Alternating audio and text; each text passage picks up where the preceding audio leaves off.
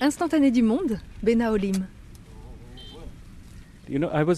J'ai eu la chance, j'ai grandi avec ma grand-mère aveugle. Elle ne pouvait pas me lire de livres. Elle m'a raconté des histoires de son enfance quand elle pouvait encore voir. C'est exactement ce que j'ai recherché toute ma vie. De la bouche chaude qui remonte entre les orteils à chaque pas. Une sensation de succion ou de caresse, c'est selon, qu'ont vécu des générations d'enfants dans les rizières de Benaolim à Goa, cet état du sud-est de l'Inde. Impossible de ne pas aller rejoindre les semeurs de riz, les laboureurs, les travailleurs, aux premières heures de la mousson, quand l'atmosphère vibre de l'espoir des récoltes. Quand la pluie s'abat en des volets qui vous coupent du ciel. C'est un homme d'une quarantaine d'années qui court encore aux côtés des adultes pour qu'on lui raconte des histoires. Victor Hugo Gomes, c'est son nom, Victor Hugo. L'homme à qui l'on ne lisait pas de livres, mais qui se nourrit des histoires de la terre, à Goa, les pieds dans la bouche chaude des rizières. Je ne lis pas de livres, je n'ai jamais lu de ma vie. Tout mon savoir est basé sur la transmission orale. Ces 20 dernières années de ma vie, j'ai juste enregistré les personnes âgées, les plus vieilles, la plupart d'entre elles sont décédées. Je reste en contact encore aujourd'hui avec celui qui est encore vivant pour avoir des informations.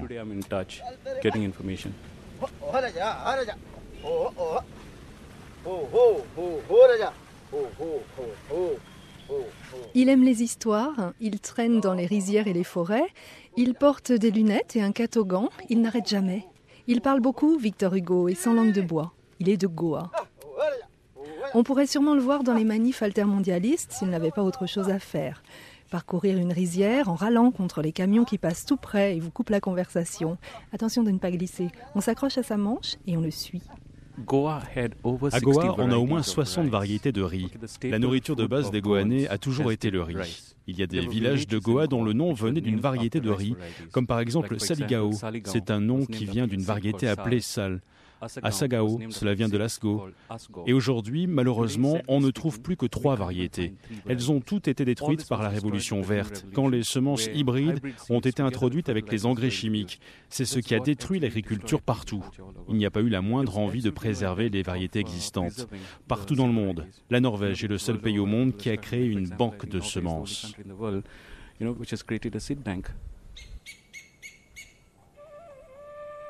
Il a ce discours, Victor Hugo Gomes, que l'on entend de plus en plus tout autour de la Terre. Où sont nos racines et qui nous les ronge Il y en a qui s'interrogent, il y en a qui s'énervent, il y en a un ici qui agit, qui met les pieds dans la boue, les mains à la pâte et qui enregistre les savoirs avant qu'ils ne se perdent. Là, dans ces champs qu'il cultive à Benaolim, qu'il triture, qu'il expérimente, au calme, loin des quatre voies cisaillant les rizières du pays. Là, dans un champ humide entouré de petites digues de terre, on voit les grains de riz jetés sur le sol ratissé, des nuages qui balaient le ciel de gris bas, un clocher blanc au loin qui tente de se faire remarquer entre les cocotiers. Pour moi, le patrimoine de Goa, ce ne sont pas les Portugais, ce ne sont pas les maisons, les églises, ni la langue. Le patrimoine de Goa, c'est un système unique que l'on appelle le Gankari, un système communautaire où tout le monde travaillait ensemble, tout le monde partageait les profits. C'était un système formidable qui est systématiquement détruit par le gouvernement aujourd'hui. Chaque réserve d'eau, chaque canalisation avait été construite et entretenue par le système Gankari qui était appelé Comunidad pendant la période portugaise.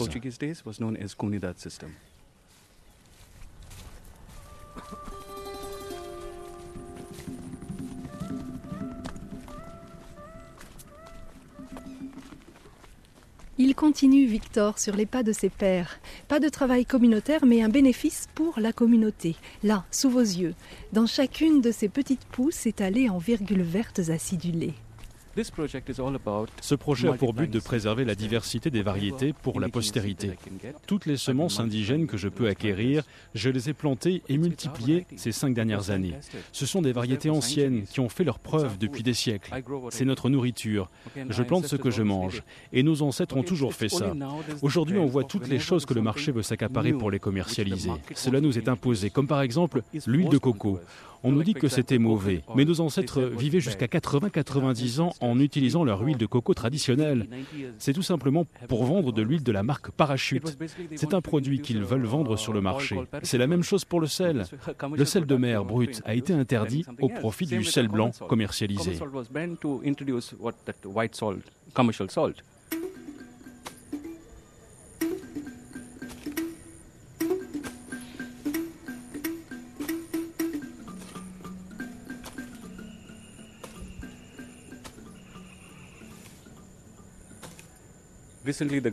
Récemment, le gouvernement a introduit les moissonneuses et des batteuses qui ne sont pas faites pour Goa.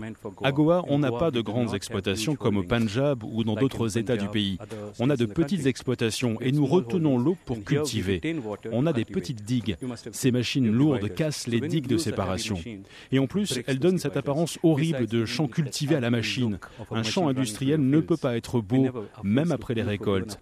Mais il n'existe pas de machine pour faire ces digues.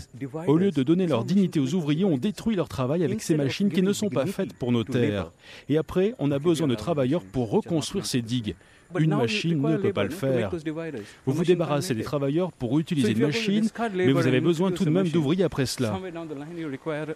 On marche sur la tête. Cela pourrait vraiment être la fin de l'agriculture. La dame qui piochait le champ s'est interrompue le temps de l'averse qui ne fait que passer. Le dos tronc de l'arbre, les mains sur le haut du manche de pioche, que l'on appelle d'ailleurs sûrement pas une pioche, Victor vous le dira. Il a déjà filé, Victor, dans son antre, un espace muséographique qui raconte les outils. Pas un déballage d'antiquité, des histoires, l'histoire des hommes de son pays, la pluie se calme. La dame rejette le capuchon en plastique couvrant sa tête et ses épaules et se remet au travail. Dans ce petit champ entouré de digues basses, sur lesquelles s'alignent des cocotiers. Je ne suis pas contre les machines, mais il ne faut pas singer les machines adaptées à d'autres terrains. Ce n'est pas fait pour nos terres. Par exemple, pour résoudre le problème des ordures, savez-vous ce que le gouvernement de Goa a fait Il a acheté une machine d'occasion norvégienne. Acheté, installé. Ce n'est que lorsqu'ils l'ont mis en marche qu'elle a commencé à brûler, à fondre. Ils ont réalisé que la Norvège était un pays froid, que ça ne marcherait pas ici. C'est en cela que je parle de singer.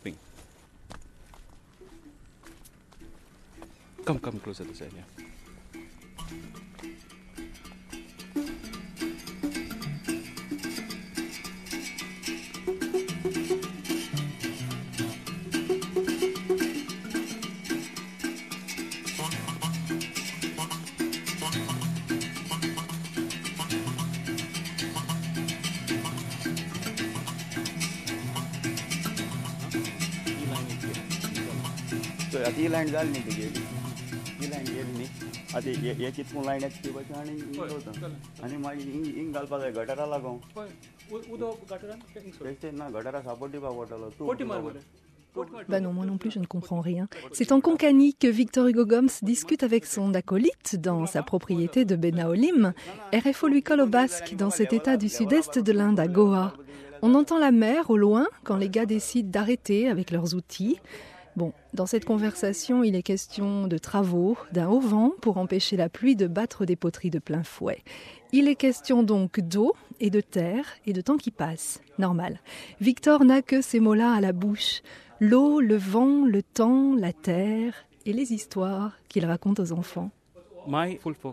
Je me focalise sur les enfants. Je ne peux pas changer les habitudes des gens. Victor Hugo Gomes. C'est plus facile de travailler avec les enfants qui n'ont pas d'idées préconçues. Le futur, ce n'est pas nous. Nous sommes la génération sandwich. Nous avons été chanceux et malchanceux. Nous avons vu un petit peu des temps anciens. Moi, j'ai vu l'électricité arriver à Goa. J'ai vu la destruction de Goa. J'ai vu les toits végétaux détruits pour fabriquer des terrasses de béton. J'ai vu des sols rouges magnifiques, des sols en bouse de vache remplacés par des revêtements plastiques fabriqués en Chine ou des carreaux de ciment. Les désastres sont arrivés durant ma vie. Des désastres qu'il tient à tout prix à réparer, en débutant ici, chez lui, dans sa ferme musée où il reçoit des groupes d'enfants, des artistes et des intellectuels qu'il emmène, comme vous et moi, marcher le long des bambous s'égouttant doucement après la dernière averse de mousson. Louvoyante entre les flaques, longeant un mur de pierre, attendez, vous entrerez plus tard, Victor commence à rectifier d'abord les désordres de la terre et du ciel. Dans ce coin, derrière les cannes à sucre, j'ai un grand bassin qui fait 200 mètres carrés, totalement bâti en pierre. Je l'ai fait il y a six ans. Je l'ai fait pour deux raisons. La première, c'est qu'il y a quelques années, il y a eu cette algue appelée Salvinia qui est arrivée dans les eaux de Goa et qui a détruit la pisciculture. Goa est connu pour ça, pour ses poissons d'eau douce. Il y a une très grande variété de poissons. Aujourd'hui, au lieu de stopper le développement de la salvinia, on observe que toutes les eaux de Goa sont contaminées par ces algues. Cerise sur le gâteau, le gouvernement a introduit ces poissons appelés tilapia. Les tilapias ont été rejetés en Afrique dans les années 1930 parce que ce sont des poissons carnivores qui se nourrissent des autres poissons. Aujourd'hui, dans toutes les eaux de Goa, il ne reste plus que des tilapias. Ce bassin est là pour faire se reproduire le plus de variétés de poissons possible pour la postérité. Quand le gouvernement sera en mesure de repeupler, de purifier les eaux, je leur donnerai les différentes variétés de poissons pour les multiplier. Il est toujours question de postérité.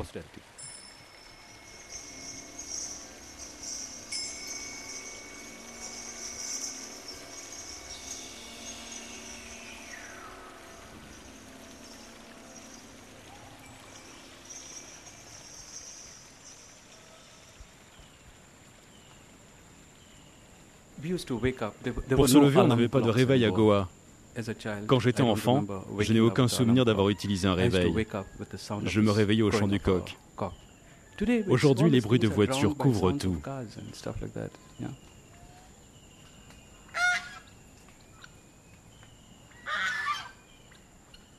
Pour entrer dans le musée ethnographique de Victor Hugo Gomes, il faut passer par la basse-cour. Et ce n'est sûrement pas anodin. Si Victor élève poules, pintades et autres oies, ce n'est pas pour la bonne bouche, mais peut-être pour amener le regard vers le bas, vers la terre, vers un peu plus d'humilité ce n'est pas pour les œufs, ce n'est pas pour les manger. Je ne tue jamais un animal. S'il meurt, c'est de vieillesse. Bien sûr, les œufs sont couvés. Ils se reproduisent. J'ai dû acheter 4 ou 5 volailles et aujourd'hui, j'en ai des centaines.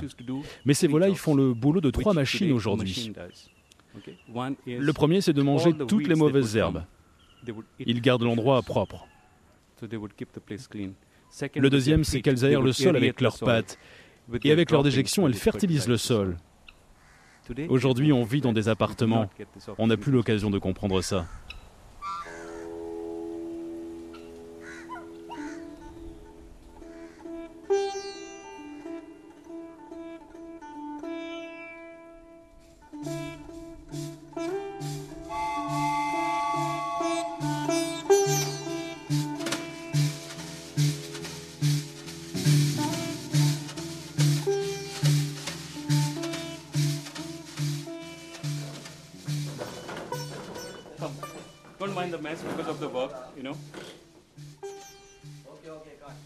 RFO trébuche sur les poutres de bois qui jonchent le musée de Victor Hugo Gomes à Goa, dans le sud-ouest de l'Inde.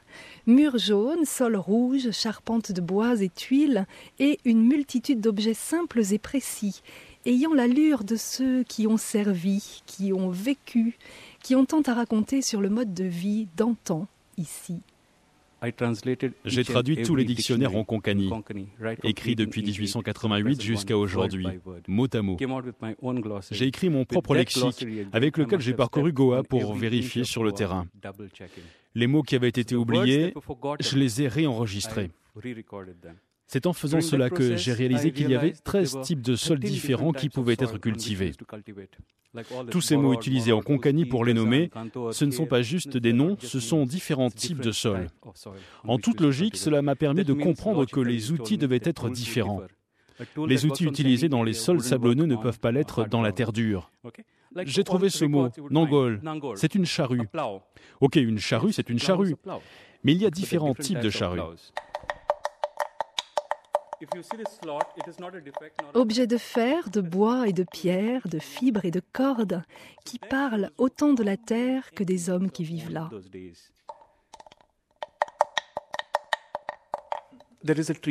Il y a un arbre en Inde que l'on dit être sacré. On n'est pas censé le couper, c'est le banyan. Tout cela est fabriqué en bois de banyan. Je ne les ai pas faits, je n'ai rien fabriqué ici, ce sont toutes des pièces originales. Qu'est-ce que cela montre Que les ancêtres étaient très attachés aux animaux. Le bois de banyan est un bois très doux et léger. Pourquoi ne pas utiliser du teck il dure plus longtemps. Mais ils n'ont pas choisi du teck, même s'ils pouvaient en trouver facilement ici. Ils ont préféré le bois de banyan. Le teck est blessant. Il provoque des plaies sur le cou des animaux. La différence entre nos ancêtres et nous, c'est la sensibilité. Aujourd'hui, on attache les animaux avec des cordes en nylon. On choisit le matériau qui est pratique pour nous et non pas qui est bon pour l'animal animal. There are two here. One is with a wooden pistol, one is with a metal pistol. Mm-hmm. Like on record you would find nangor, a plow. Yes, plow is a plow. There are different types of plows. I'll explain the different uh, tools. Okay, Une autre chose que j'ai réalisée, c'est que pour nous, c'est très facile de manger. Là, vous voyez la première étape du riz quand les grains germent. Il y a 17 étapes avant que les grains de riz n'arrivent dans votre cuisine. J'ai noté ces étapes ici avec les noms en konkani. C'est surprenant. Quand on mange de la nourriture, on ne réalise pas la somme de travail pour la produire. C'est ce que j'essaie de faire comprendre au public quand ils viennent dans ce musée. Quoi que l'on ait, on ne doit pas le tenir pour acquis. Il y a tant de travail pour le produire. This is a ancient oil grinder, oil grinder known as Garno.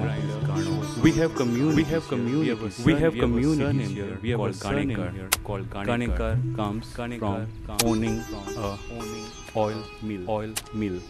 On peut toucher les objets de ce musée qui laisse la part belle aux hommes et femmes de la terre. Est-ce exactement le même outil dont se sert cette femme là-bas, cette silhouette dans la rizière que l'on distingue par la fenêtre de la salle des pots de bois? Le manche pareillement poli, la petite digue de boue qui s'élève d'un pied de haut. Ce n'est pas d'un pot de terre, mais d'une bouteille en plastique que le bouvier arrose gentiment le licou du bœuf à chaque fois qu'il termine un sillon.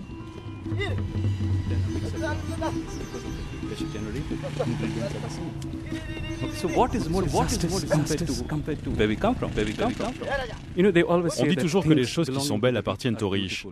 C'est de la connerie, ce n'est pas vrai. Regardez ces trois outils. Les deux premiers viennent de deux communautés différentes et celui-ci vient d'une maison brahmane. Ils sont tous les deux très ornementés, tandis que le troisième est simple et brut. Qu'est-ce que cela prouve? La vie des gens pauvres est tournée vers leurs outils. C'est comme un rituel. Ce sont eux-mêmes qui utilisent ces outils. Pour les riches, ce ne sont que des objets usuels, utilisés par les serviteurs. C'est visible sur beaucoup d'outils. Même si vous regardez les poids, ils sont joliment gravés, même s'ils n'ont pas besoin de l'être. Mais c'est juste une façon d'honorer les outils.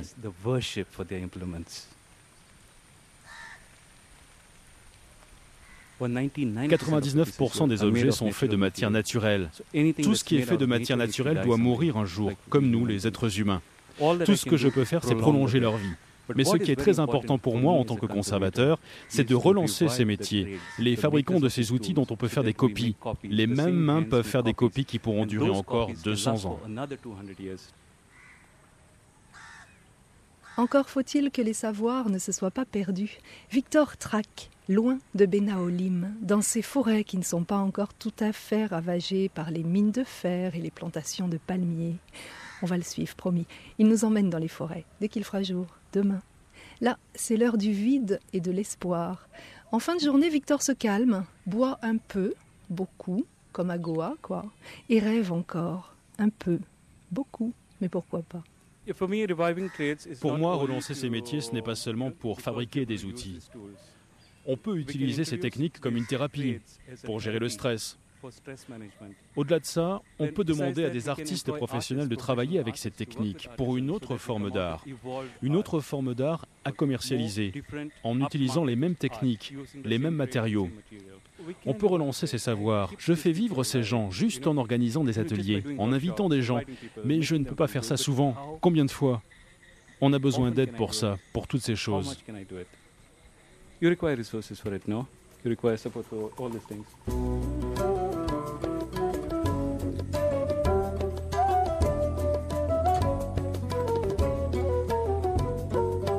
Instantané du monde Une émission de Anne Bonneau. À la technique aujourd'hui, c'est Yann Bureller qui officiel, les pieds sur terre, les doigts sur la console et la tête Merci Yann, la tête ailleurs. Merci à Victor Hugo Gomes, Alex Fernandez et Natacha Gomes. Merci aussi à Jean-Marie Chazot et Corinne Valarino.